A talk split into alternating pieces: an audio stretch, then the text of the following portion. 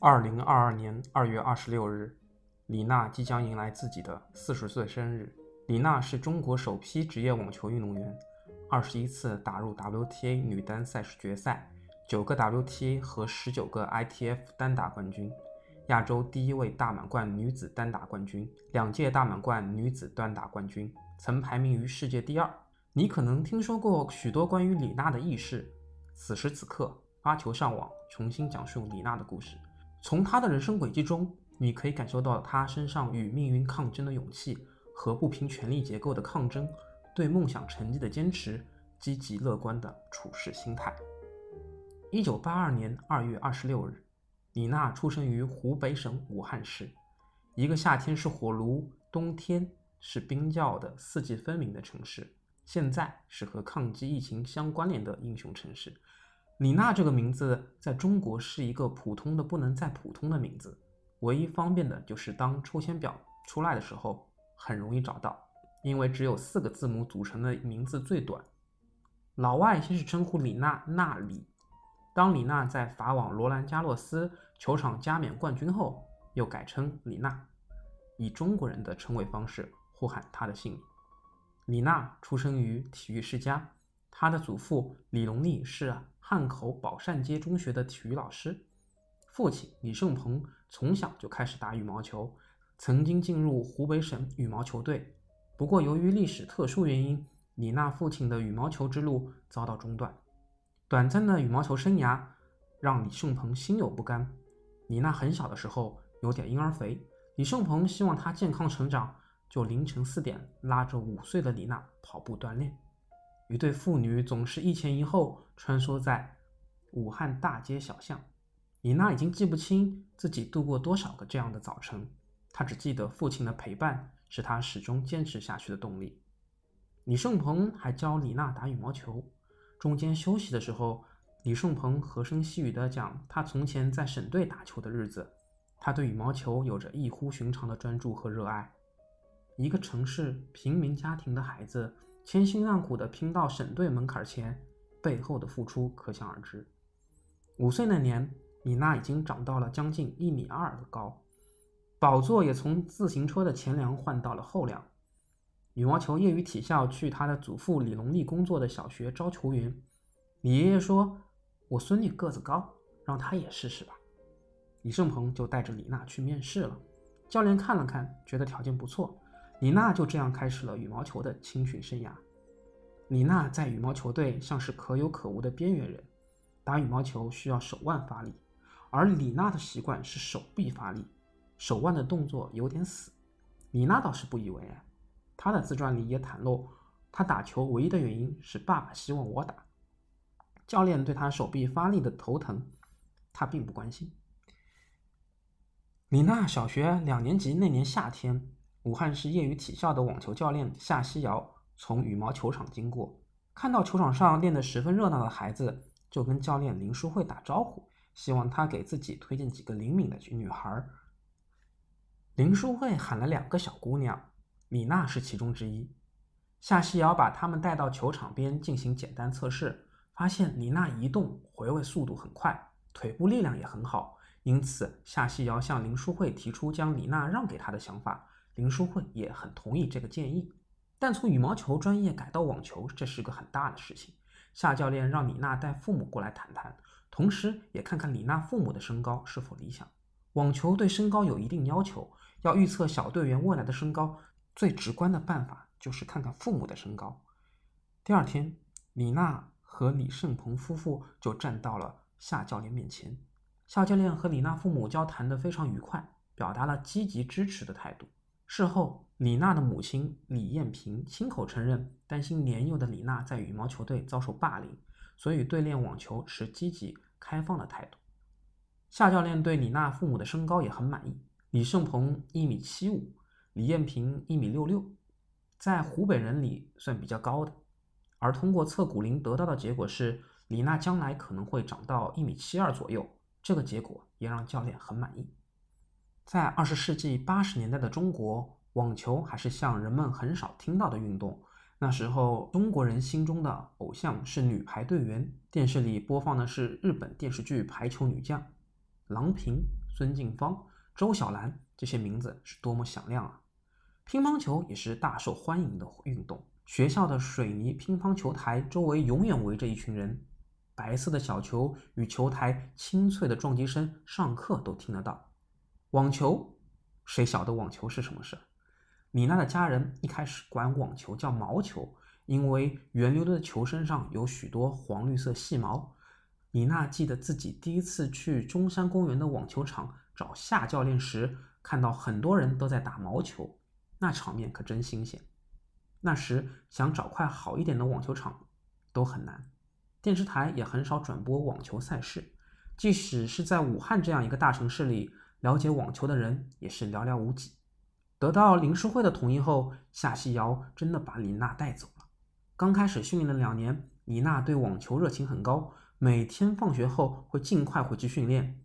九十年代初打网球，各方面条件都比较简陋。那时训练的中山公园网球场是露天的，没有硬地球场，更不可能有草地或者红土地，只有灰色的沙土地。球鞋穿的是回力牌的普通球鞋。夏天地表的温度时常超过四十摄氏度，晒黑皮肤的同时，脚底板也火辣辣的烫。球拍也没有为儿童特制的网球拍，李娜使用的木拍坠手容易起泡，沙土地又容易摔倒。膝盖经常有磕碰，一旦摔到旧伤口，之前旧伤未愈又添新伤，会非常非常痛。童年训练艰苦的经历，不断磨砺着李娜坚韧的心性。当时李娜父母的工资加起来每月只有一百多元，尽管家中的条件不好，李娜父母总是想方设法，尽自己最大的能力为女儿打球创造条件。在李娜住进集体宿舍之前，李胜鹏基本每天风雨无阻地送她到学校练球。李娜住校以后，每逢周末，李胜鹏都会带李娜到汉口青少年宫，以五元每小时的价格来租场地，让不到十岁的李娜与十八九岁的业余运动员打球。十一岁那年，李娜和业余体校的另外几个队友进了湖北省队的集训队，他们的指导教练就是大名鼎鼎的。前亚洲冠军于立桥，从十一岁开始，于立桥就是李娜的教练，一直带了李娜九年，直到李娜的第一次退役。于立桥是一个非常敬业的教练，非常刚正的人。一九五七年出生的，丈夫英年早逝，留下她独自抚养刚刚两岁的孩子。李娜的家庭环境几乎是队里最差的，但她还是选择了李娜。进入武汉省集训队，有的时候于立桥还要自己出钱带队打比赛。但于教练的脾气非常差，仿佛一点就着的炸药桶。李娜和同期一起训练的李婷战战兢兢，如履薄冰，不知道什么时候就会犯错，也不知道什么时候教练会突然罚跑步，所有队员都惶惶不可终日。李娜自述，在跟于教练的九年当中，几乎没有得到过表扬，甚至没有机会表达自己的想法。所以在很长的一段职业生涯时间里，李娜并不觉得自己是聪明的，一直觉得自己是那种傻傻的。可能当时的影响太深了。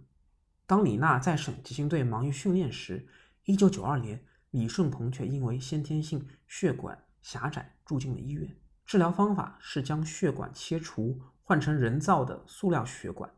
当时医学还不是很发达，人造血管也是国产的，最多使用四年。李胜鹏的病时好时坏，在他意识清醒的时候，他给于立桥写信，语气非常诚恳恭谦，大意是感谢于教练对李娜的栽培和指导。他自己身患重病，时日无多，只能把李娜的未来托付给于教练，该批评就批评，该教育就教育，诸如此类的。一九九六年八月，李胜鹏的病情恶化，李娜此时正在北京集训，为之后的深圳的青少年赛做准备。李娜从北京坐火车去深圳时，火车经过武汉，父女俩在站台上见了一面。见面不到五分钟，李胜鹏宽慰李娜，让她专心备战，自己的身体没有问题。一九九六年十一月十四日，李胜鹏去世。离世的时候，李胜鹏不到四十岁。父亲的离世一直令李娜无法释怀。李娜真正开始意识到钱的重要性。是从李胜鹏去世后，为了还清给李胜鹏治病欠下的债，李艳萍把房子租了出去，自己搬回武昌娘家住。有一次踌躇再三，犹犹豫豫地问李娜打全运会的奖金什么时候发？她自己一个人的工资已经不够还债了。在债务的压力下，一年后，十五岁的李娜获得了耐克的赞助，赴美国训练十个月。耐克公司联系的网球学校在德克萨斯，而当时的李娜一句英文都听不懂。为了让学员们早日熟悉英文环境，网校安排住处时将李娜同其他中国学生隔开了。与李娜同屋的美国女生大李娜两岁，非常外向且健谈。十个月里，她对李娜的英文进步起了很大的帮助。网校像一个小小的联合国，汇集了来自全世界的各种肤色、操着各种语言的孩子。在这里，可能会遇到八九岁就打得有模有样的小朋友。也有可能看到二十岁出头的职业选手在赛季结束后来训练几个星期。美国的网球学校不少，相互之间的友谊赛非常频繁，基本上每两天就会有一次校内的比赛，每周会有一次网校之间的友谊赛。比赛结束还会影响到网校的排名，网校的学生在自己学校内也有排名。今天打比赛赢了就加上几分，排名也许会往上升一升。明天输了。排名就会降几位，男女生是混在一起排名的，很富有挑战性，也很有趣。网校运动员的比赛经费是固定的，比赛打完，经费也就用完了。耐克不能给李娜额外的补助，李娜在网校提高的比较快，成绩也不错。网校教练希望李娜能尽可能的去多参加比赛。李娜给李艳萍打电话，李艳萍赶紧去找于教练商量办法。于教练立刻陪着李艳萍去找体工大队，告诉他们李娜的成绩很不错，游说大队给投资，软磨硬泡才争取来宝贵的一千美金。少年时代遭遇的突变，使李娜倔强、忧郁、坚毅，努力攒钱还债的女孩子始终盘踞在他的心中。一九九八年，李娜从美国回来后不久，发展势头一直不错。耐克公司对李娜很看好。当时李娜在北京先农坛接受采访，北京电视台的记者问她最大的梦想是什么。十六岁青涩且毫无畏惧的李娜站在镜头前，对着镜头说：“我最大的梦想是希望能打到职业的前十。我知道这路很难，但是我自己会努力。”当着那么多人的面。把前十两个字说出口，李娜自己觉得当时自己都有一些胆怯的。之前亚洲女子选手最好的成绩是日本名将伊达公子创下的，她进入了 WTA 前四，那是阿加西·桑普拉斯、拉夫纳蒂诺娃、格拉夫一统天下的年代。稍后一点是辛吉斯他们的时代，亚洲球员在网球上的劣势一望即知，没有足够的大赛经验。也没有与世界顶级高手过招的机会。接下来，李娜开始了四处征战的日子。在此期间，李娜在深圳举行的 ITF 挑战赛上拿到了职业生涯的首个挑战赛单打冠军，在比利时韦斯滕德赢得职业生涯的第三个挑战赛冠军。这是他首次在国外参赛拿下最后的冠军。虽然只是 ITF 赛事，达到一个重要的里程碑，让李娜依然备受鼓舞。李娜和李婷的女双组合在伯明翰的草地上拿到了第一个 WTA 双打赛事的冠军，这也是李娜的首个 WTA 赛事冠军。两千年八月下旬，李娜来到了自己人生中的第一次大满贯赛事，她获得了参加美网资格赛的机会。遗憾的是，由于缺乏经验。李娜在资格赛首轮第三盘就被淘汰，连正赛都没能进去。在网球世界中，大满贯具有至高无上的地位，是网球运动员心中的梦想，是网球爱好者的殿堂和媒体追逐的对象。获得大满贯冠军的梦想，也像一粒小种子一样种在了李娜的心间。二零零一年北京第二十一届大学生运动会上，李娜拿下了女单、女双。混双三个冠军。同年广东全运会，李娜同时拿到了女子单打和双打的金牌。李娜的世界排名大概跃升到了第两百九十六位左右。两月份，李娜参加了在美国的米德兰德举办的七十五 K 挑战赛。李娜当时的状态不错，从资格赛起连赢八场，最终击败了七位排名高于自己的选手夺冠。然而，因为长久的压力和心情抑郁，让李娜对自己的职业生涯心灰意冷。零一年全运会，由于湖北省队领导偏听偏信教练的片面之词，参赛的四男四女。等打完全运会后，只有一男一女还留在队里，其他人都选择了离队，因为队员们都被伤透了心。零一年全运会之前，网球运动队基本上是教练说了算，运动员基本上没什么话语权。某些领导认为，能出成绩百分之八十以上靠的是教练，而看不到这其中也有运动员的个人努力，所以一直对球员采取高压政策，把教练抬得很高。李娜进入职业球员生涯后，发现，在西方，教练和运动员更多的是服务的关系，而不是单纯的主导地位。所以在西方，运动员的个人努力会更体现价值。外界传播无法和江山搭档混双的责难，也令李娜承受了不小的心理压力。据媒体报道，李娜此次离队挂拍，是因为在多个问题上与国家队存在矛盾，其中一个。主要问题是他与队友江山的恋爱遭到国家队反对，教练于立桥过于严厉，不懂得表扬队员。李娜请求拥有个人教练，而不是共用教练，但遭到了拒绝。二零零二年九月，决定挂牌退役的李娜和江山出现在了华中科技大学的校门前，开始了为期两年的大学生求学生涯。李娜和江山选择了相对较为容易融入的新闻专业。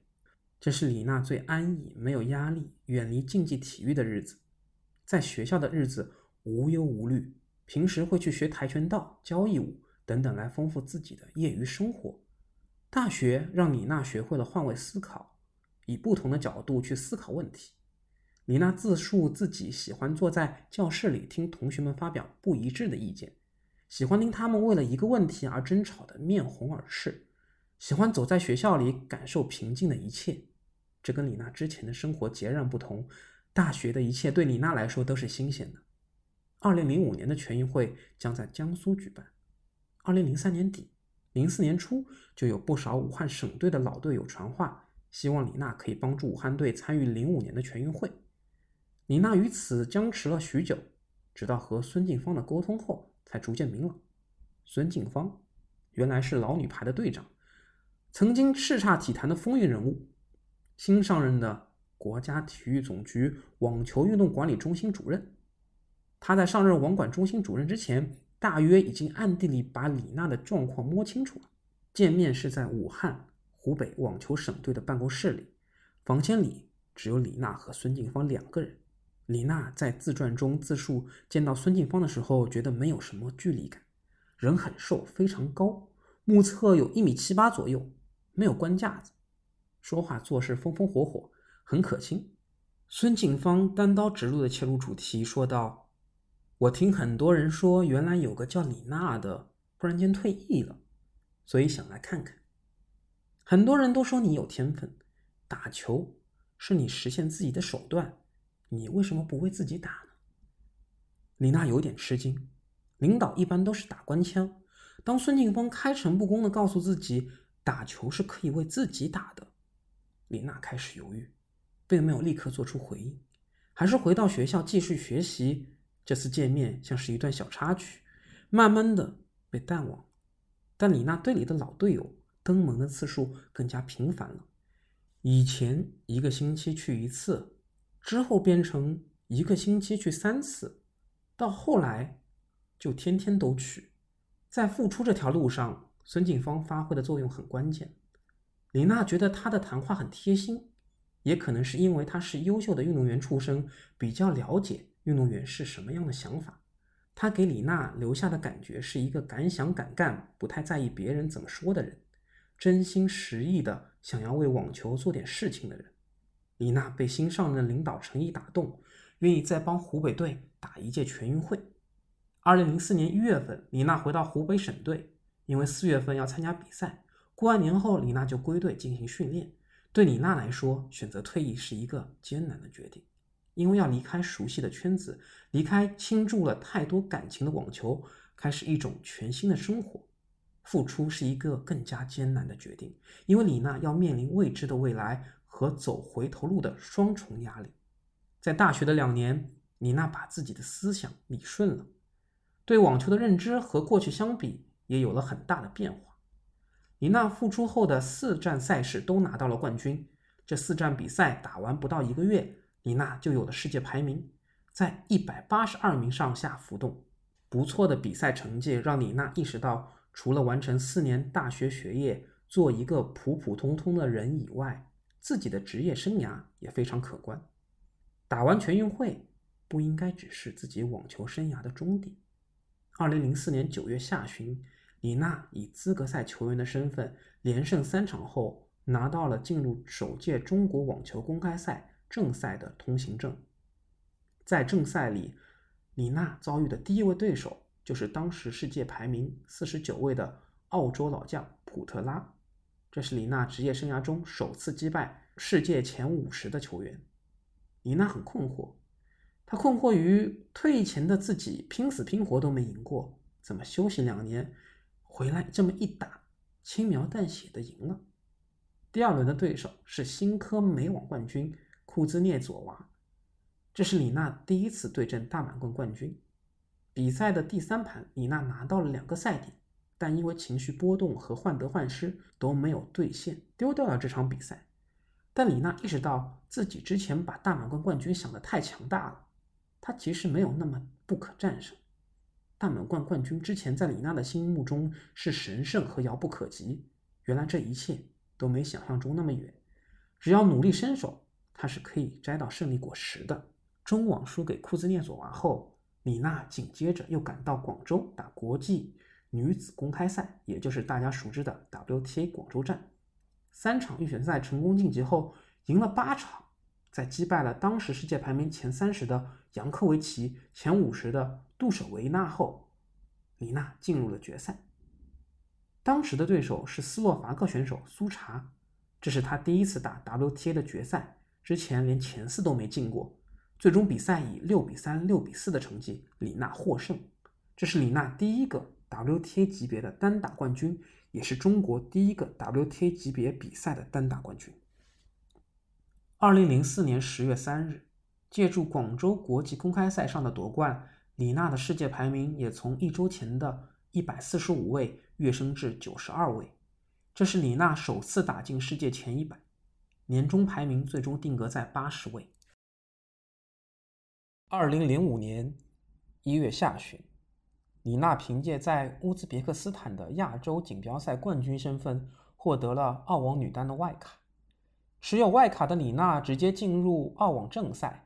开赛后，李娜状态良好，连胜两轮，在击败二十八号种子日本选手浅月吉罗布之后，打进了第三轮比赛。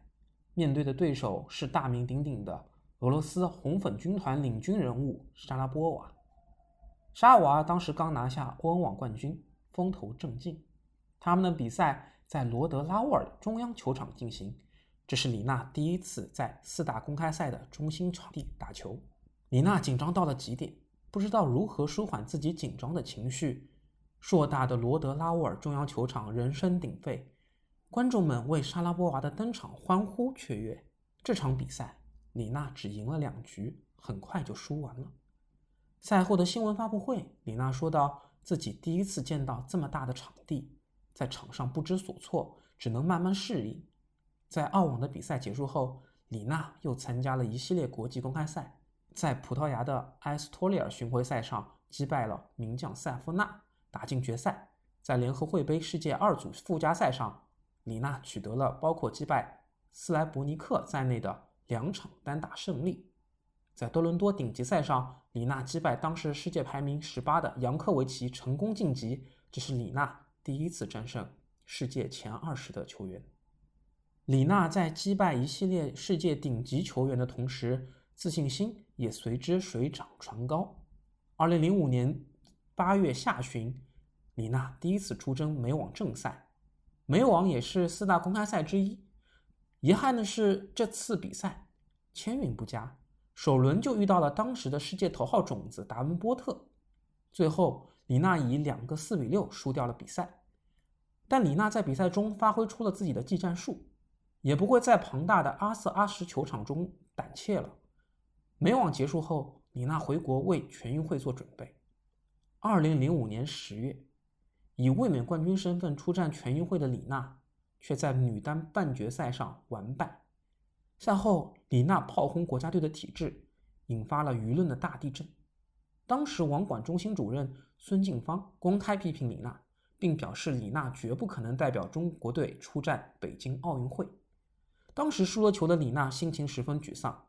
记者问在国家队训练的感觉如何，李娜就实话实说道：“我觉得国家队各项措施很不完善，也没有针对球员个人的系统训练。”很快，李娜炮轰国家队机制的新闻就变成了大字标题，在报纸和网络上不断被转载，在转载中又被不断的夸大和引申。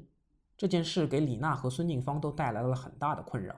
孙静芳为了李娜一时的口舌之快承担了很大压力，李娜也被自己的快嘴害得头疼不已。李娜之后也没有在公开场合澄清过，她觉得有些事是越描越黑的。好在国家队的教练、领队都比较了解李娜的性格，这件事在媒体上被炒得很凶，在国家队并没有掀起什么轩然大波来。二零零六年一月二十七日，李娜澳网首轮不敌小威回国后，江山安排 K 歌聚会，准备了一只大蛋糕，一大捧包含九十九朵玫瑰的捧花，求婚成功。李娜和江山一直没有举办婚礼，李娜表示婚姻只是两个人的事儿。一场仪式只是可有可无的东西。现在许多人的婚姻都异化了，不再是感情的见证，只是浪费时间、浪费人力物力的一个无趣仪式。生活美满不美满和这场仪式是否隆重并没有直接关系。李娜十一岁进入湖北省队之后就认识了江山。江山的性格特征成熟、宽容、稳重，受李胜鹏的影响，这些特质。满足李娜对另一半的期盼。李娜不喜欢能说会道的男生，而江山在女孩子面前沉默寡言、酷酷闷闷的。江山觉得女生事多没逻辑，他平时喜欢把时间用在看书、看电影这些事情上。而李娜独立自强的作风让江山感到亲近。伴随着训练和生活，两人的交情也越来越熟络。江山的家庭氛围特别轻松愉快。江山的父母对李娜非常好，一家人一起吃饭的时候可以各抒己见，发表自己的看法。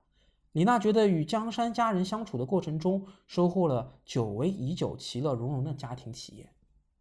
江山在李娜的生命中扮演着许多角色：场上是教练和陪练出气筒，体能训练时是监工，生活中是丈夫和保姆。在李娜遇到困难的时候，会像长辈一样的开导。有时候又像兄长一样在一起讨论问题，偶尔还要客串一下厨师或者保健医生。二零零六年两月，还没有享受多久新婚甜蜜的李娜就匆忙回到四处征战的职业生涯中。在多哈打比赛时，李娜遇到了一位排名世界前十的选手，就像之前在澳网遇到小威廉姆斯时一样，李娜打完三盘彻底的输掉了这场比赛。李娜被对手压制得很死，而且完全没有逆转的机会。那是李娜还没有赢过一个世界前十，沮丧和消沉的情绪不断侵扰着李娜的心态。报纸上充斥着李娜打不赢世界前十的魔咒，媒体对李娜尖锐的讽刺和江山不在身边的陪伴，令李娜十分痛苦。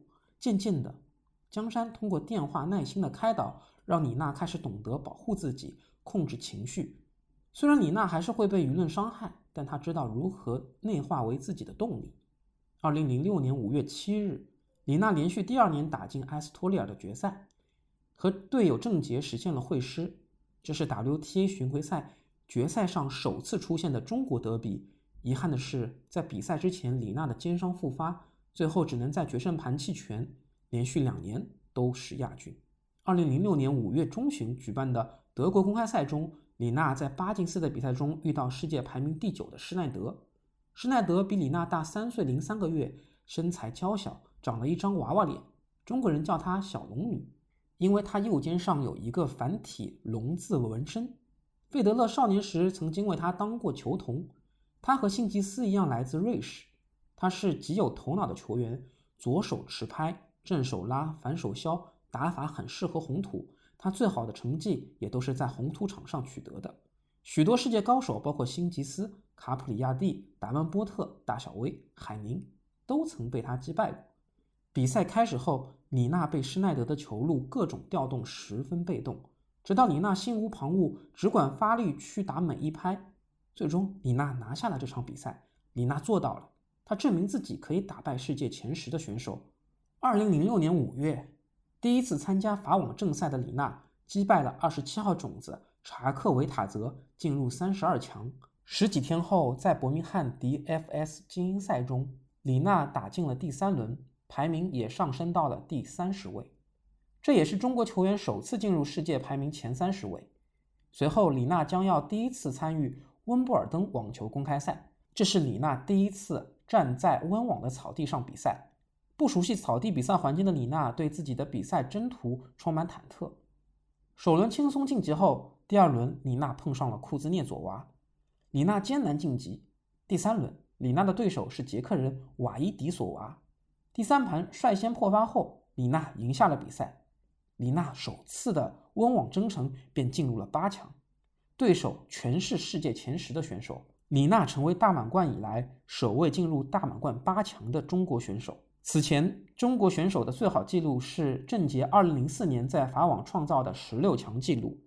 从这一天起，外媒开始了对李娜产生更多的关注。李娜在运动场上的比赛和赛后发言的谈吐开始进入西方世界的视野。进入温网的四强争夺赛后，李娜遇到了实力强劲的比利时老将克里斯特尔斯。在对阵克里斯特尔斯时，李娜使出了浑身解数，但仍被对手逼得频频失误。克里斯塔尔斯获得了最终的胜利，李娜的温网之旅到此结束了。不过六天后，郑洁和燕子就击败了前世界第一苏亚雷斯和帕斯奎尔的跨国组合，获得了温布尔登网球公开赛的女双冠军。二零零六年，中国金花们在温网的突破可以说是空前绝后的。网球是高度职业化的全球主流项目，它是小球中的大球，是被普世体育价值观认可的运动项目。网球起源于十四世纪，流行于法国宫廷的游戏。现代网球在十九世纪后半叶在草地球场上流行风靡。一八九六年，顾拜旦先生创办的首届奥运会上。网球就成为九大正式比赛项目之一，但网球赛事中最有影响力的是四大网球公开赛，其中具有悠久历史的温布尔登网球公开赛的地位超然。如今，中国人也进入了四大公开赛，并且表现越来越抢眼了。无论是从体育还是从商业的角度看，这都是一件同时令国人和外媒精神一振的消息。二零零六年八月，李娜的世界排名进入了。世界前二十，九月份，李娜开始了美网的比赛征途。前两轮没有任何异常情况。第三轮，李娜在先输一局的情况下，连胜十二局，逆转了法国名将皮尔斯，首次杀入了美网十六强。至此，李娜在四大公开赛上都取得了一定的进展，并且最后以年终排名世界第二十一位的成绩结束了这个赛季。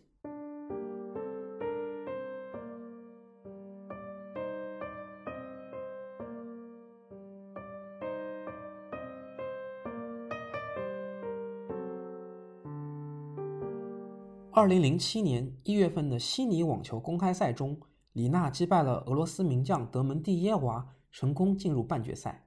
这也是李娜在击败施耐德、库兹涅佐娃之后，再一次击败世界排名前十的选手。至此，李娜的世界排名提升到了第十六位，创造了中国选手的最高世界排名。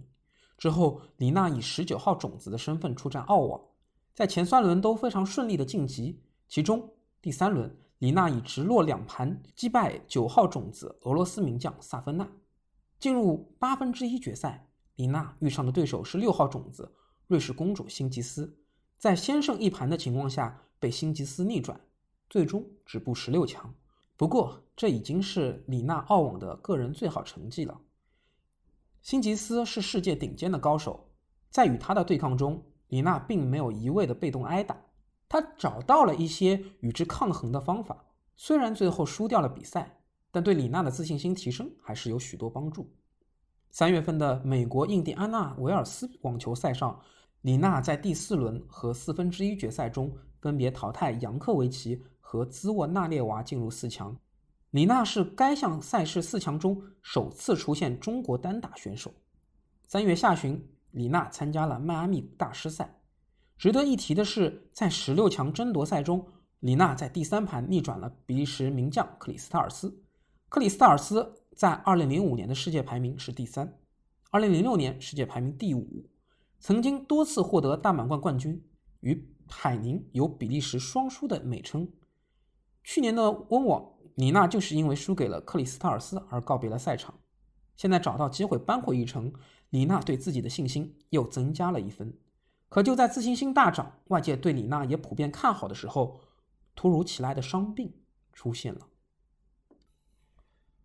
二零零七年四月底，李娜和江山到了欧洲，这正是春暖花开的时候。在欣赏古老欧洲花园锦簇的美景时，李娜忽然发现自己开始不停地打喷嚏。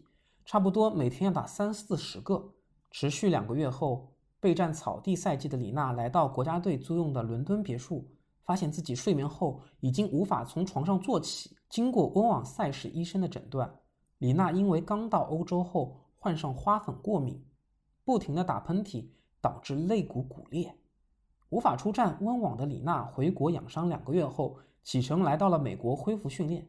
训练一天后起床时，熟悉的疼痛感再次袭来。当地医生给出的评估是伤愈还需要六个星期的时间。那时已是八月份，六个星期后意味着伤愈复出后是十月份，整个赛季就结束了。但骨伤又不能不养，最后李娜只得被迫取消了当年所有的比赛，前往慕尼黑治疗。就在那个时候，李娜认识了她的医生 Eric。和体能教练哈纳斯。二零零七年到二零零八年，李娜一直被伤痛折磨，肋骨的伤养的差不多之后，李娜的膝盖又出现了问题。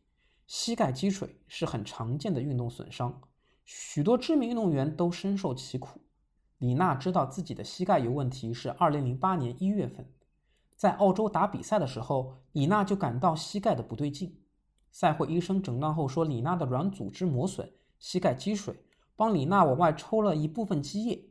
李娜问赛会医生：“如果做手术治疗膝盖积水的话，哪儿条件最好？”医生告诉李娜：“澳大利亚就不错，但德国的康复是全球最好的。”当时李娜的日程表排得满满的，一直有比赛，膝盖的事情也就抛在了脑后。三月份，李娜飞到美国去参加在印第安纳维尔斯和迈阿密举办的世界巡回赛。印第安纳维尔斯组委会为了了解运动员的身体情况，给每一个人都安排了一次全身体检。医生检查李娜的膝盖，李娜发现有些动作自己已经完全做不了了。医生语气严厉地告诉李娜：“你已经不能再打球了。”为了让李娜明白事情的严重性，他打了个比方：如果说用零到十的数字来标识膝盖受损程度，李娜现在已经到了七的位置。并表示，作为赛会医生，他有义务向组委会说明情况。当时中国队的蒋宏伟主教练带队，李娜不能自己做主停赛，就把蒋教练找去商量对策。蒋教练和医生沟通了一次，决定让李娜回国休养，放弃那次比赛。李娜回国后，决定去德国做手术和术后康复。在订好机票、酒店、安排好医院和手术病房后，国家队方面忽然传来消息，手术必须暂停。暂停的原因是，这时距离北京奥运会只有五个月的时间。队里的领导担心李娜手术后不能及时恢复，影响比赛，因此对手术持疑虑的态度。他们要求艾瑞克医生写一份报告，将手术需要的时间、术后多久可以下地行走、需要多久才可以恢复训练的问题都写清楚。医生于是写了一封长信，将所有这些问题都列表说明，并寄给了李娜的领导们。但国内方面对这封信的内容表示怀疑，他们认为医生给出的时间太短，李娜不可能那么短的时间内完成全部治疗和恢复，因此他们要求李娜先不要做手术，立刻回国。李娜怀着对艾瑞克医生的歉意，服从纪律回国。李娜回国后接受了国内的专家会诊，第三天结果出来了，李娜的领导们也都在现场。会诊的结果是建议保守治疗，等到打完奥运会再做手术，但决定权还是在李娜手上。李娜是个喜欢干脆的人，在问出保守治疗是什么样的治疗方法，训练时能不能上运动量这两个她最关心的问题后，得到了医学专家们模棱两可的回答。李娜。决定选择前往德国，决策路径很简单。德国医生给出的手术计划含有确切的数据，比提心吊胆的煎熬五个月去等待一个未知的结果显得更加可靠。二零零八年三月三十日，李娜再次飞回慕尼黑的医院。三十一日早上八点，手术开始。这场延迟了十天的手术终于可以进行。给李娜做手术的德国大夫叫艾瑞克·伦贝克。他曾经担任过慕尼黑1860队的队医，网球戴维斯杯德国队的队医。李娜的外籍教练托马斯推荐了他。艾瑞克又给李娜介绍了一位优秀的体能教练哈纳斯·韦伯。他们两位都是李娜的老熟人了。2007年，李娜肋骨受伤时，曾来慕尼黑做过两个星期左右的训练。在那时，李娜已经认识了他们。这两人都曾经是运动员。艾瑞克年轻时跑过马拉松，而哈纳斯则是手球运动员。手球在中国不太有名，在德国据说可是仅次于足球的第二大运动。李娜对哈纳斯印象深刻，他当时只有三十九岁，是个典型的德国男人，高大挺拔，声音洪亮，气宇轩昂，浑身上下都透出日耳曼式的气派。二零零八年的这次慕尼黑之行，是李娜印象中最为艰苦和寂寞的日子。手术全程只有江山陪着李娜，从安排住院到康复训练都是两个人一起挺过来的。这是李娜平生第一次做手术，麻药镜过后，手术后的伤口有点疼，但李娜觉得还可以忍受。手术后的第三天，艾瑞克医生要把插在李娜腿上的管子拔出来，他事先警告过李娜会有点疼，但真下手拔的时候，李娜还是疼出了一身冷汗。拔完管子，李娜足足休息两个多小时，才慢慢缓过来。李娜在医院待了五天就出院了，出院时还拄着拐杖，因为长时间没训练，李娜肌肉萎缩的很厉害。出院的第一天，李娜开始跟着体能教练哈纳斯做康复训练，因为腿暂时不能动，就只练上肢力量。做完手术一星期，回医院拆线，拆线后又拄了十天拐杖，医生才准许李娜自己行走。刚把拐杖扔掉的时候，李娜还是不敢在右腿上施力。每次试着把重心挪到右腿时，都会立刻感到不舒服。哈纳斯给李娜排的训练时间表很满。术后，李娜左腿和右腿不平衡的康复训练进展，让李娜自己对于复出参加温网和奥运会的比赛陷入了自我怀疑。哈纳斯这非常乐观，给予李娜很多鼓励，还制定了打温网的训练计划。随着时间的推移，李娜的腿渐渐呈现出好起来的趋势。哈纳斯给李娜定的指标也慢慢能完成了。由于李娜在德国的签证只有三个月，六月三十日前必须离开德国。艾瑞克医生对李娜说：“可以去打网球了。”让李娜相信自己，打打试试看。于是李娜参加了二零零八年的温网，赢了首轮的对手，尽管第二场被淘汰。但复出后珍贵的胜利却是竞技状态正在回升的铁证。输球后，李娜和江山就收拾行装，高高兴兴的回国备战奥运去了。二零零八年八月八日，北京奥运会开幕。尽管李娜有着种种伤痛和担忧，但当奥运会真正来到时，仍然感到非常兴奋。虽然北京奥运会不是李娜第一次参加奥运会。但家门口举办的奥运会对每一个中国人来说都意义非凡。与奥运会开幕式的欢乐气氛所不同的是，奥运会网球比赛的开局形势对中国队很不利。李娜记得当时抽完签后，蒋宏伟教练脸色就变了。几乎所有中国队选手都在第一轮都遭遇了种子选手。李娜的签运是所有人里面最差的，第一个对手就是威名在外的库兹涅佐娃。这正是库兹涅佐娃的状态巅峰期。进入奥运会前，他的排名是世界第三。这是一场一边倒的战役，几乎所有人都认为库兹涅佐娃一定能够取得这场比赛的胜利。就连李娜自己也不由得这么想。媒体干脆就登出了押韵的大字标题：“中国千花千韵差，李娜首轮库兹娃。”两千年悉尼奥运会上，李娜也是首轮遭遇世界排名前十的桑切斯维卡里奥，结果在第一场比赛就被淘汰了。奥运会的签运对李娜似乎一直不太友好。尽管如此，李娜还是尽自己所能，认真的训练备战。第一轮在首盘开局被连破三个发球局后，李娜稳住心神，攻击库兹涅佐娃的正手，完成了三次回破。进入抢七后，以七比五的比分拿下第一盘。第二盘，李娜的首个发球局再次被破发，但李娜回破两个，连赢六局，拿到了五比二的局分优势。随后，在李娜自己的发球胜赛局，李娜连轰三个 S 球，拿下了奥运会首轮的比赛。第二轮比赛有惊无险，李娜顺利冲进了四分之一决赛。进入八强之后，遇上了一位威风凛凛的对手。即使是对网球相对陌生的中国观众，也基本都听过他的赫赫威名。他就是大家耳熟能详的大威廉姆斯。这又被认为是一场一边倒的比赛。大家都觉得大威廉姆斯冲入四强已成定局。拥有七个大满贯桂冠的大威廉姆斯，一个月前刚刚包揽了温网女子单打、双打冠军。奥运会前三轮比赛，他赢得也相当轻松，可以说竞技状态相当不错。而李娜此前从未与大威交过手，现在忽然在四分之一决赛与这么强大的对手狭路相逢，所有人都替李娜捏了一把汗。和大威的比赛，李娜开局不利，大威强大的发球压得李娜无法回球，很快大威就确立了三比零的领先优势。李娜努力保持镇定，稳定情绪，将比赛的节奏掌控在自己手中，比赛朝着有利于李娜的情势好转。最后，李娜以七比五的比分拿下了第一盘。第二盘开局后，李娜以六比五领先。随后，李娜获得了第一个赛点。老练的大威立刻注意到了李娜的紧张，李娜的发球被大威发力打了回来，李娜的接球出现了失误。李娜很快缓和了自己紧张的情绪，再次获得一个赛点。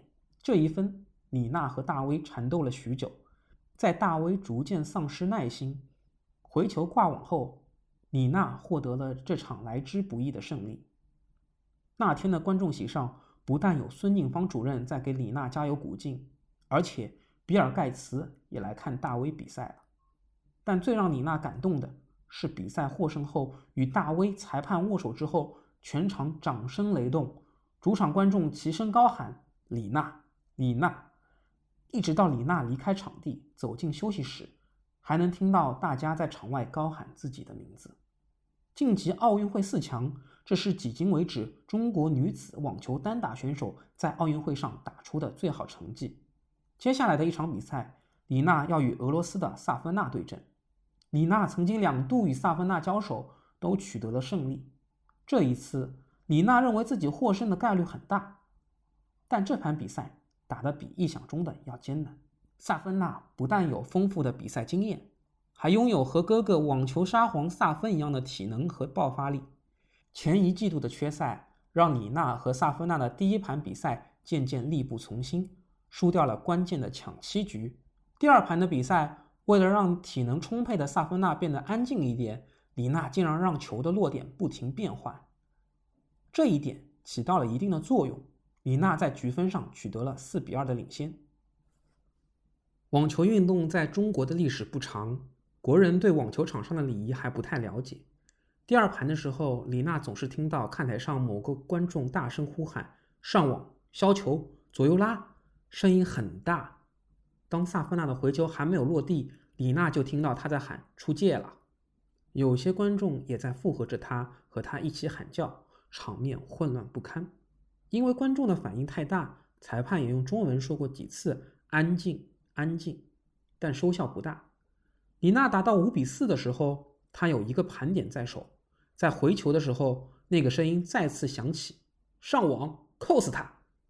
李娜居然真去扣杀了，扣杀出界，李娜丢掉了这一分。李娜的坏脾气淋漓尽致地爆发了出来，冲着观众席大喊了一声 “shut up”，场面忽然一下子就静了下来。被伤及无辜的观众们的表情失望而委屈，李娜也被自己的冲动吓坏了。李娜无心恋战，匆匆打完了这场比赛。赛后，李娜既感到愤怒，又不停地被内疚折磨，觉得欠了那些热情观众们一声对不起。常年在国外训练，李娜习惯了在网球场上说英文，因为只有用英语才能与裁判、裁判长以及教练们沟通。赛后，网络上针对李娜为什么用英语骂人开始了轰轰烈烈的讨论。光是骂观众就够恶劣了，用英语。则更让李娜陷入了万劫不复的泥潭中，微妙的民族情绪被这句 “shut up” 激发了出来。奥运会是李娜非常看重的比赛，李胜鹏生前曾说过，希望李娜能拿到全国冠军。恰逢祖国主办奥运会，李娜没能更进一步，止步于四强，非常遗憾。二零零八年九月，奥运会过后，中国网协宣布李娜、郑洁、燕子。等四位球员可以选择单飞。已经二十六岁的李娜实现了从专业运动员到职业运动员的转变，改制在中国网球运动史上是一个划时代的举措。李娜形象地说道：“这就是中国网球史上的包产到户。此前一直吃大锅饭，大锅饭可以引导新人成长，可以保证年轻人得到更多的锻炼机会。”但是要帮助那些比较成熟的队员进入到更高级别的领域，大锅饭的体制就显得有点有心无力了。这种情况下，灵活的商业机制就显示出了优越性。国营体制做不到或者不屑于去做的事情，私营模式可以很好的解决。这份单飞协议规定，从二零零九年开始，运动员个人可以享有如下政策：教练自主。奖金自主，参赛自主，收入归运动员及其团队所有，需将商业开发收益的百分之八和比赛奖金的百分之十二上缴国家。协议还规定，当运动员自身的参赛训练计划和奥运会、联合会杯等比赛发生冲突时，需要服从网协安排，并且肩负为所属省区市参加全运会等比赛的责任。对这些条款，李娜全盘接受。她特别感谢孙静芳主任，她知道孙主任一定为此做了很大的努力，才让网球中心底下的女子网球队有这么大的突破性举措。当时刚提出改革方案时，体育总局方面的阻力很大。孙静芳主任解释说，网球是一个很特殊的项目。总局方面的回应是：哪特殊？如果是个人项目的话。乒乓球、羽毛球都是个人项目。网球的特殊性在于，它是一个已经高度职业化的全球主流项目，是小球中的大球，所以就有了改革的可能。当时中国国家网球队的成绩也不像现在这么好，大家众口一词的表示改革是错误的。如果不是孙主任力排众议坚持体制改革的话，李娜这一茬运动员。可能最终也就和前辈一样悄无声息的沉寂了。直到二零一一年李娜拿到法网冠军后，这个一直存在争议的改革才得到了更多的支持。单飞意味着运动员有更多的自主权，可以挑选适合的比赛参加，挣奖金，请教练安排训练。同时，单飞也意味着压力增大。如果成绩不好，奖金少，就无法请到好教练。训练水平就不会高，最终就会被淘汰。它不仅意味着机遇，更意味着挑战和压力。在单飞之前，李娜不需要有任何财政上的支出，收入比例相对也就少了很多，约占赛事奖金的百分之二十五左右。单从经济上看，单飞意味着所有的费用都要自己出，还要将赚回来的钱上交给国家百分之十二。一般人是不可能支撑下去的。那时李娜一年的奖金只有七八十万美金，但一个团队一年的开销至少要七百万人民币，这显然是入不敷出的，一年要赔两百多万。但当时李娜顾不上这些，在打了这么多年网球之后，他非常渴望体验一下真正的职业球员的生活。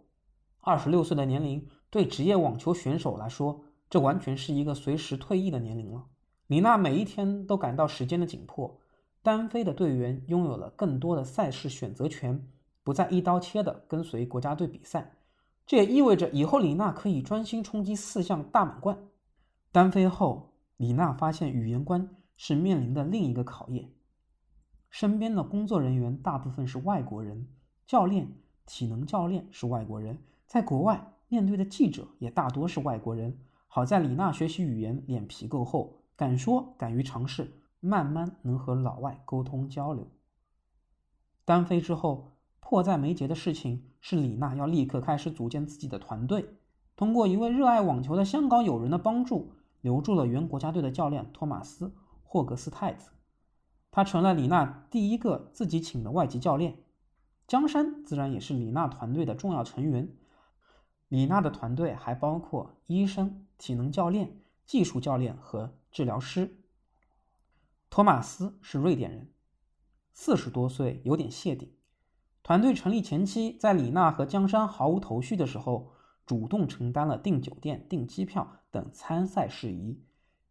托马斯是一个训练上非常积极的人，在场上永远都是很有活力的样子，不知道疲惫。李娜和托马斯在国家队时关系就非常融洽，是很好的朋友。托马斯在倾听球员意见的时候是个充满耐心的人，不论他是否会同意你的看法，他对球员的意见都十分尊重。是个允许球员有自己意志的人。当时李娜已经进入世界前二十，在同行们看来，差不多是走到职业生涯的巅峰。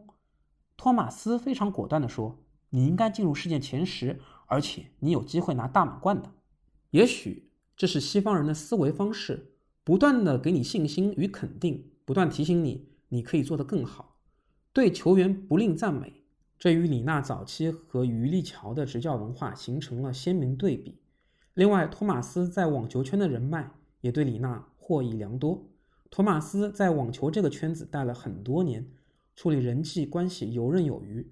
在比赛期间，他会主动帮李娜找世界前十的球员训练，让李娜有更多的机会去接触他们。这些练习带给李娜很大的信心。打得多了，他渐渐发现，原来自己和他们的距离并不遥远。托马斯也会带着李娜去与裁判长见面。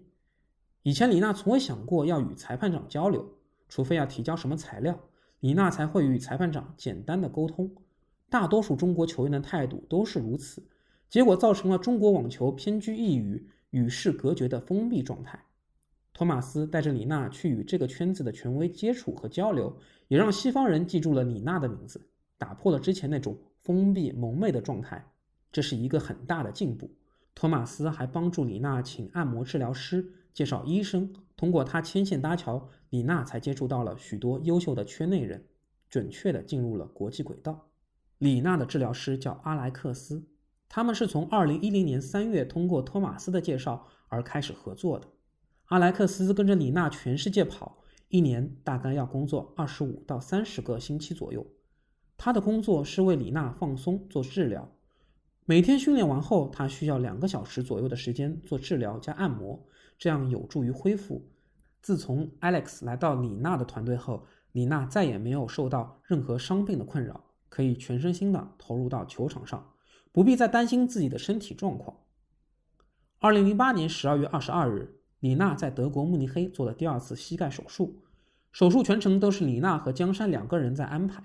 马上就是圣诞节了，医生特意把手术时间选在圣诞节前夕。这样就保证李娜在圣诞期间能够留在医院，可以按时按点吃病号餐。李娜十二月二十六日出院，出院后的第四天就开始了恢复训练。网球比赛大多是在欧洲举办的，因此李娜一年中有小半年都在慕尼黑居住，缩近与医生和教练的距离，可以方便训练、调整状态，更省了从国内到欧洲来回签证的麻烦。李娜的医生 Eric、体能教练 Hannas 也都在这里。这群宽容大度友善的德国朋友令李娜觉得很放心，可以把自己的身体托付给他们。慕尼黑是李娜的一个避风港，这里有风景优美、硬件优秀的训练场地。当李娜需要从纷繁的琐事中跳出来，专心沉浸在网球世界中时，就会来到这里。慕尼黑的城市建设很有特色，它是座古城，历史可以追溯到罗马帝国时期。现在的居民也小心翼翼地保持着慕尼黑作为原巴伐利亚王国都城的那种古朴风情。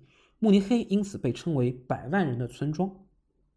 每当李娜有比较充裕的时间休息时，往往会先回国调整几天，再到慕尼黑训练。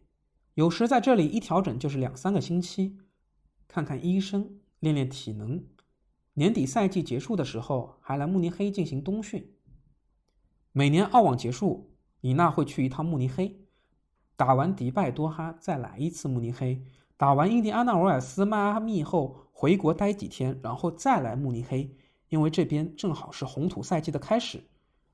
等到法网打完，回慕尼黑再调整一下，再去征战温网。温网结束后，李娜会赶回武汉看看家人和朋友，然后回慕尼黑，再从慕尼黑飞美国打美网。算下来。李娜在慕尼黑待的时间比在国内待的时间都要多。李娜的团队其实不大，就这么三四个人。整个班底基本固定在慕尼黑，比赛时只有江山和治疗师跟着李娜。虽然团队人不多，但一年下来各种支出加在一起也有七百万到一千万元，其中包括支付给教练的薪水、随行的机票和酒店的开支。成绩好的时候，教练还可以从奖金中拿提成。慕尼黑体能教练的课时费也计算在内，这些支出全部都要靠李娜打球的奖金和品牌赞助来支付。法网期间，李娜的团队每天要花费人民币一万元以上。在二零零九年年底，李娜与旗下有费德勒、莎拉波娃等一批世界顶尖球员的经纪公司 IMG 签约。签约之后，订酒店、机票事务全部交由经纪公司打理，托马斯可以更专注于训练方面。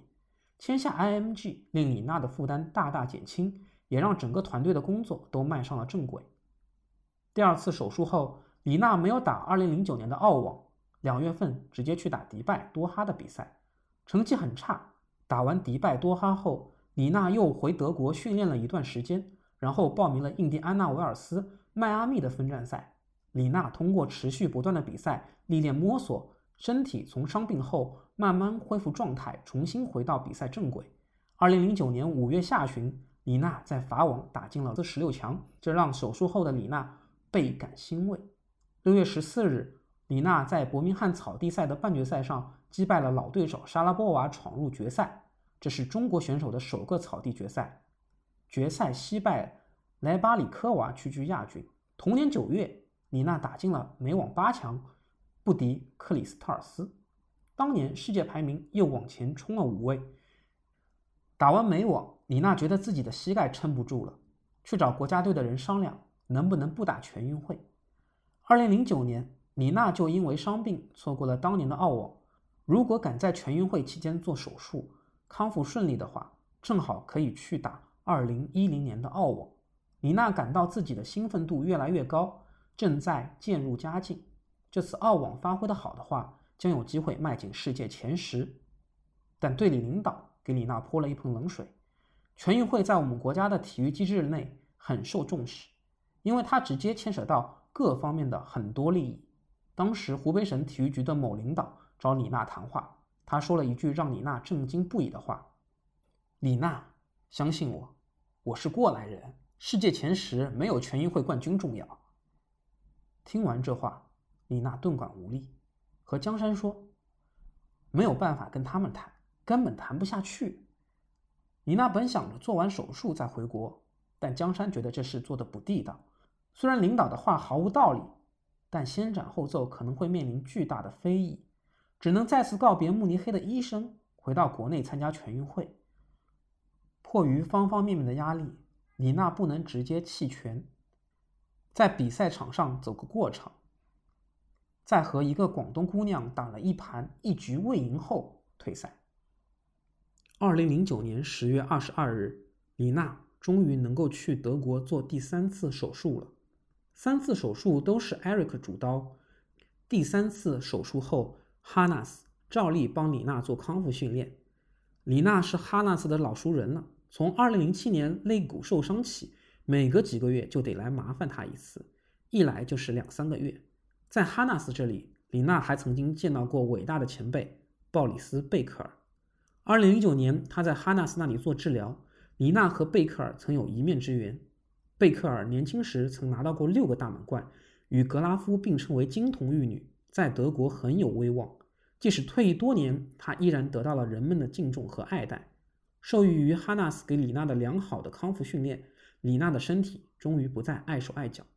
二零零九年底，李娜首度打进世界前十五名，并以这个排名结束了这个赛季。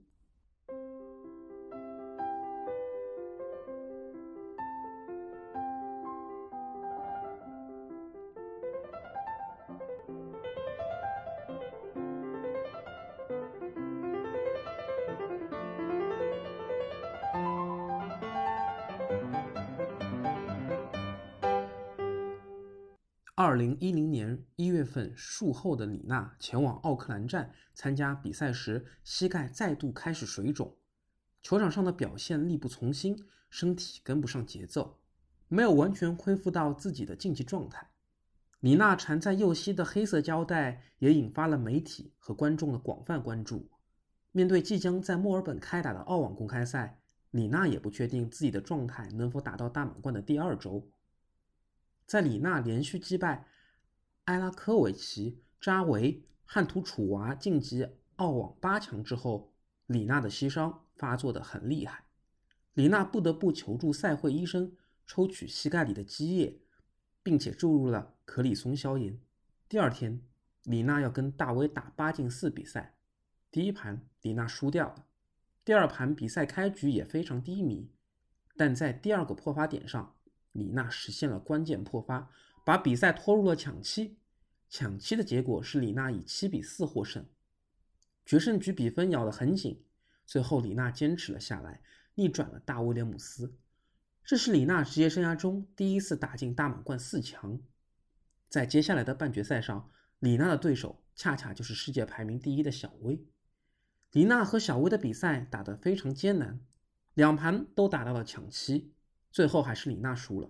值得一提的是，李娜进入澳网的四强，两周的比赛结束后，她的积分被带到了三千五百分，首次进入世界前十，身体力行实现了她十六岁电视采访中提到的目标，在当时创造了中国球员的最高排名纪录。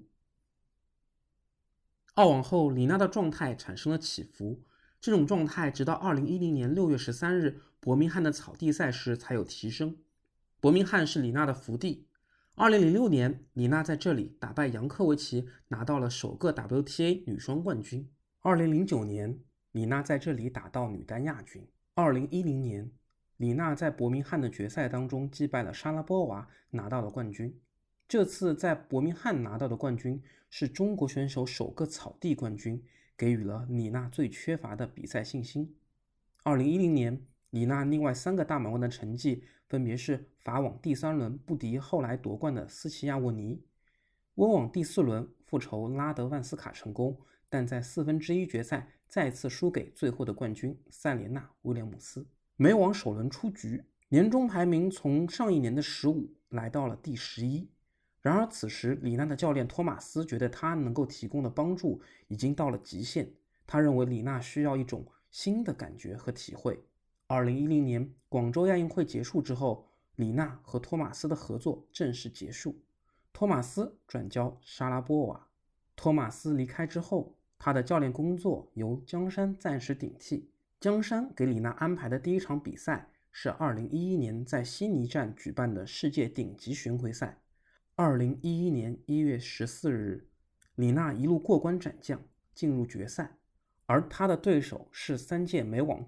冠军得主，当时世界排名第三的克里斯特尔斯，李娜在开局不利零比五的情况下上演大逆转，以七比六和六比三战胜了比利时好手，夺得个人在 WTA 的第四个单打冠军。值得一提的是，这也是李娜首次获得顶级赛及以上级别的冠军。接下来又来到了澳网的赛事，李娜波澜不惊地杀进了四分之一决赛，没有遇到太大的阻碍。在半决赛时，他要面对的球员是丹麦的沃兹尼亚奇。沃兹是赛会头号种子。李娜以二比一的比分逆转击败了世界排名第一的丹麦球手，历史性打入该项大满贯赛事的决赛，成为第一位打入大满贯决赛的中国及亚洲球手。随后，在一月二十九日的决赛中，李娜再次与克里斯特尔斯相遇。二零零三年澳网决赛，我两次倒在球场上，错失大满贯冠军。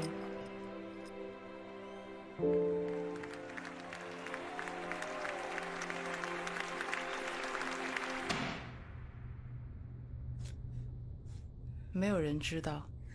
后来我一个人待在更衣室，大哭了一场。赢下首盘的局面下，李娜最终以一比二告负，获得亚军。这场比赛之后，李娜的世界排名上升到了世界第七名。这次澳网，李娜虽然没有拿到冠军，但亚军也是大满贯历史上亚洲人拿到的最好成绩。赛场主持人说：“李娜是中国人的英雄。”李娜觉得严重了，自己只是一个普通的中国网球运动员。正在努力做好自己的工作，亚军的一步之遥激发了李娜对冠军的渴望。李娜最想要为自己做的事就是赢得一座大满贯奖杯。在澳网短暂的辉煌结束后，李娜又陷入了高潮之后的低谷。两月份在阿联酋迪拜冠军赛和卡塔尔多哈公开赛的成绩都不理想，早早便铩羽而归。四月份参加的德国举行的斯图加特巡回赛，在第二轮又早早出局。李娜和江山都觉得需要做出一些改变，再找个新教练。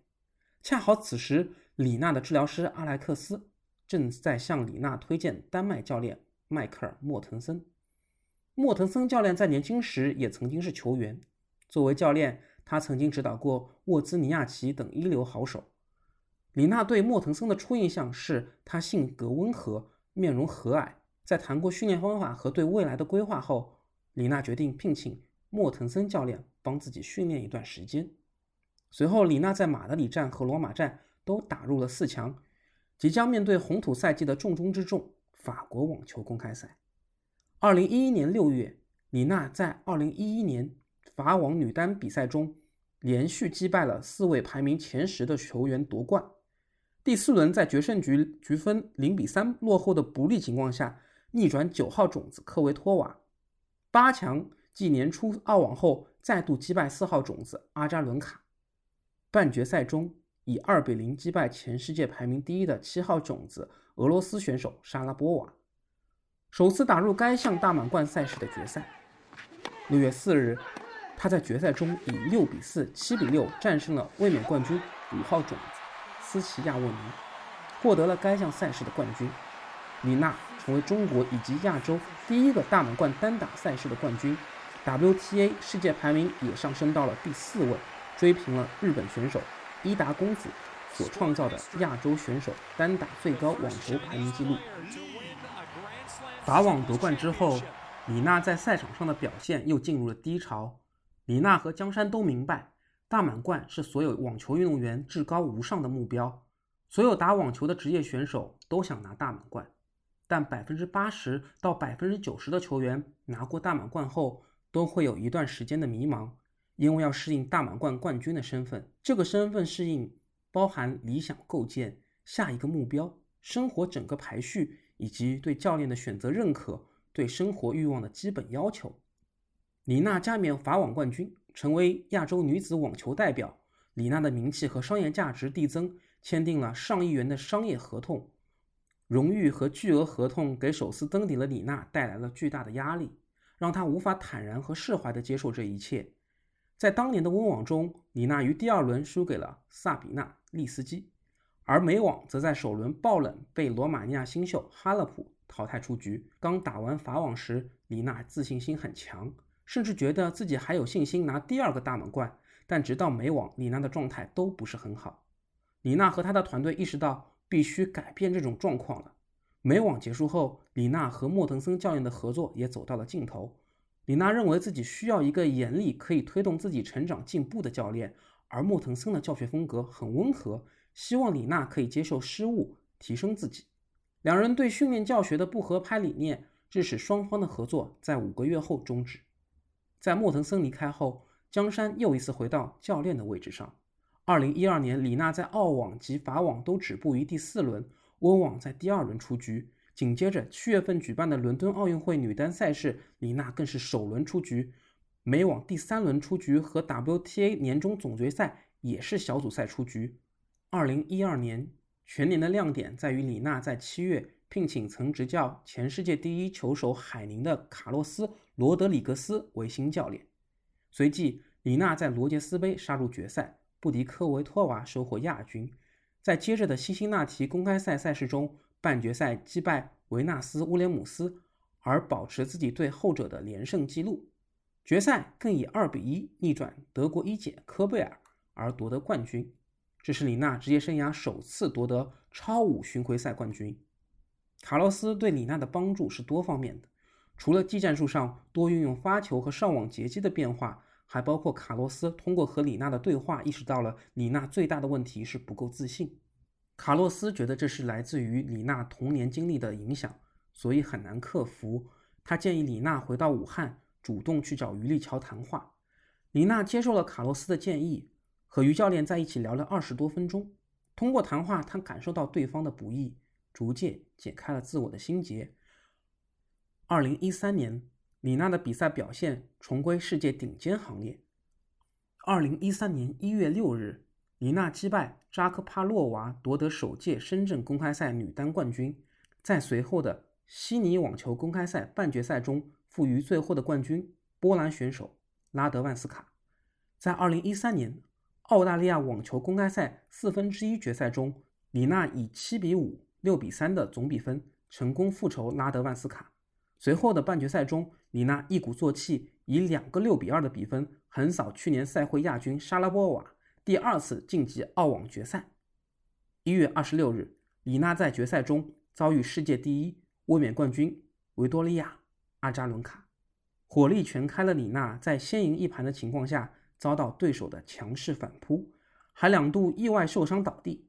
苦战三盘之后，以六比四、四比六、三比六的总比分。遗憾落败，再次屈居亚军。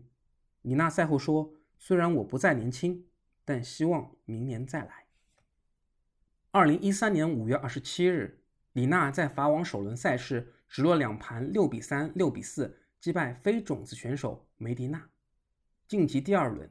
但第二轮比赛受天气影响，三度阴雨暂停。李娜未能抵挡对手美国球员马泰克势大力沉的底线进攻，连丢两盘，遭遇逆转。旋即被淘汰。六月二十九日，李娜在温布尔登女单八强赛败给拉德万斯卡，其中首盘李娜在手握盘点的情况下，一记 ace 球被裁判误判出界，并没有提出挑战，后遭拉德万斯卡逆转，憾失首盘。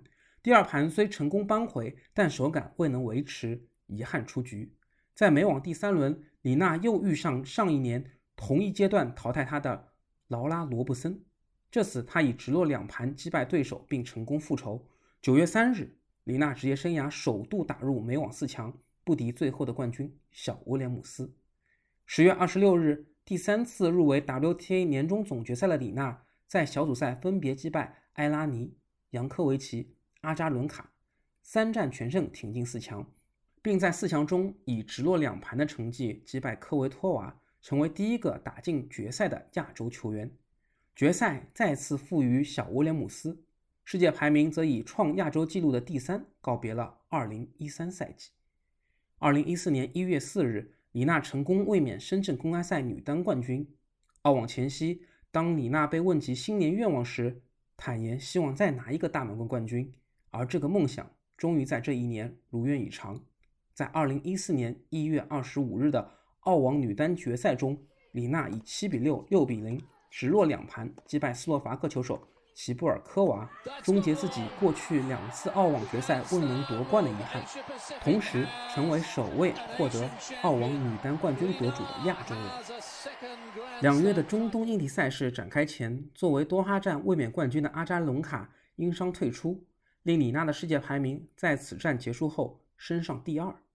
在迈阿密大师赛中，李娜生涯首次晋级皇冠级别的决赛。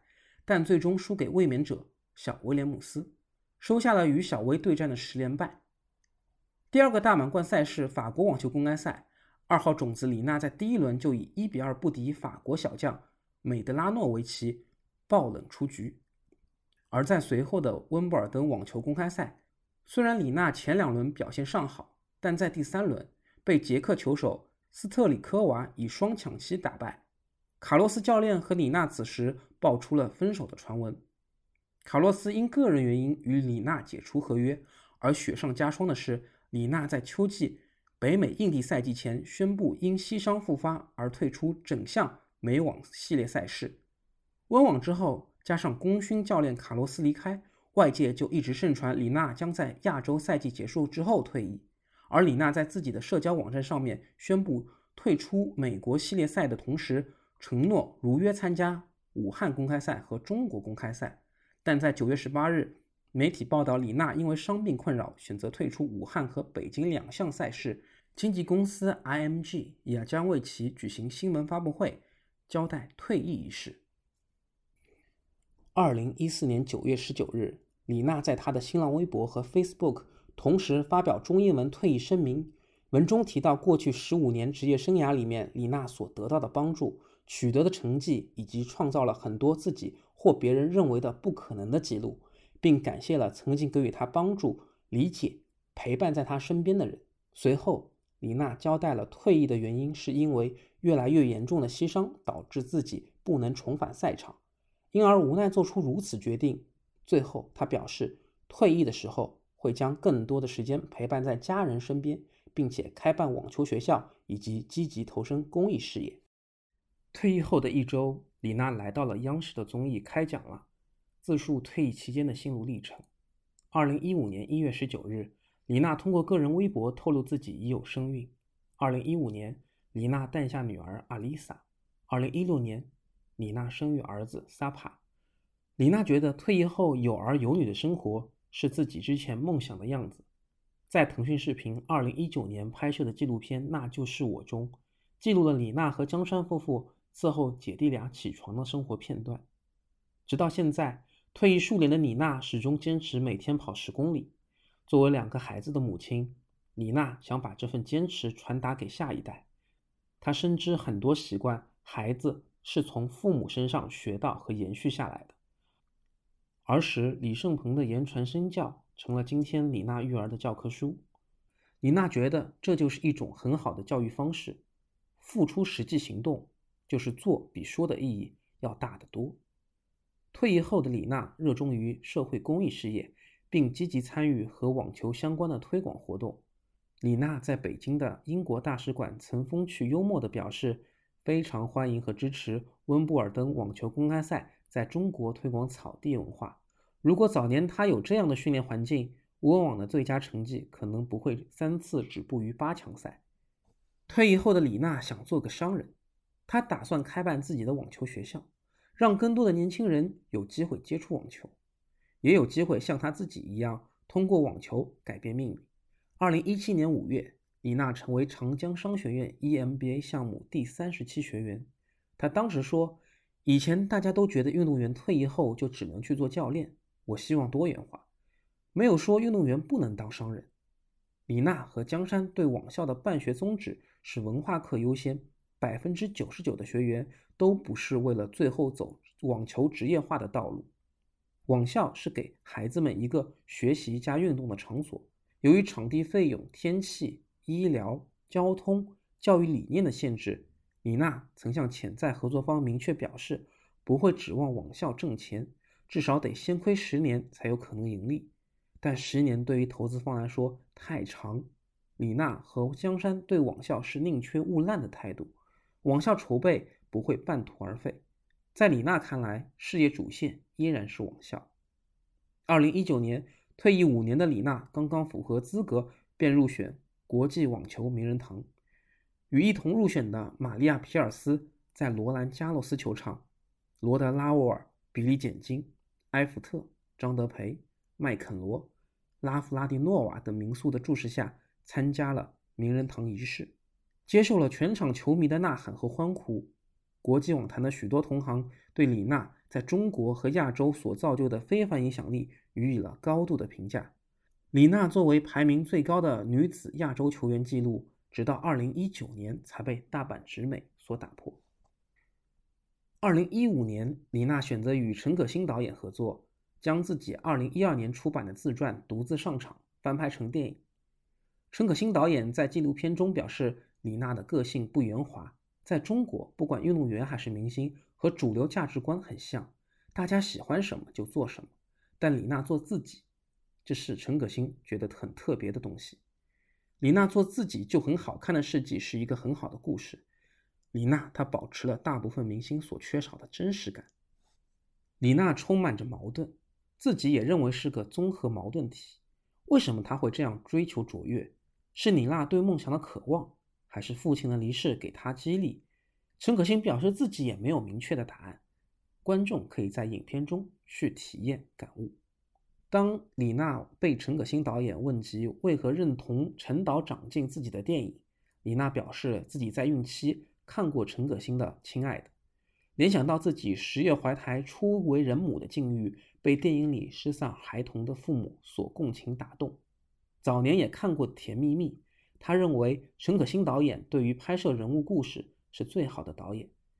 对于饰演自己的演员，李娜表示她觉得汤唯很合适。陈可辛也认同李娜的判断，但因为李娜的形象和事迹对于一个成熟演员来说挑战太大，观众容易先入为主。陈可辛透露，他选用了新人演员，并且新人演员已经训练网球有两年多的时间。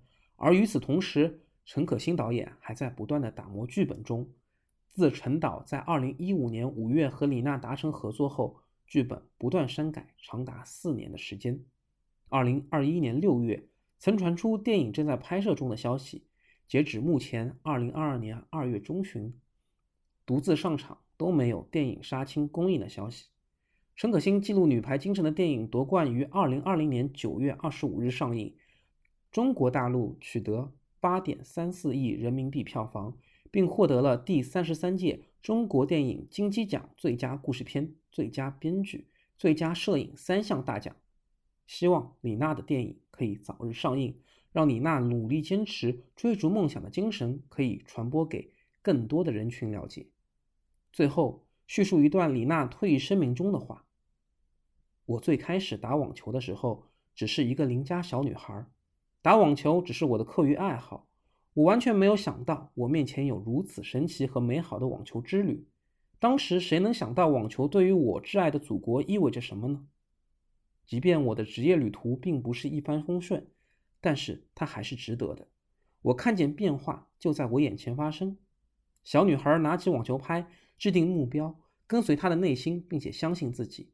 我希望我的经历和故事能够激励更多的中国年轻女孩，让她们相信自己，为自己设立目标，并永不言败。无论你想成为网球运动员、医生、律师、老师，还是一个商人。我都希望你相信自己，追随自己的梦想，坚持到底。我能做到，你也可以。只要努力，最终一定会实现自己的梦想。你现在收听的是发球上网的特别叙述类播客节目。为什么今天你依然需要聆听李娜的故事？感谢您的收听。发球上网现已上传小宇宙、喜马拉雅、网易云音乐、苹果 Apple Podcast、Spotify，你可以在上述平台收听。点赞、转发并留言与主播嘉宾互动。另外，添加发球上网小球童微信号 “surf 下划线 volley”，即可进入发球上网听友群畅聊网球。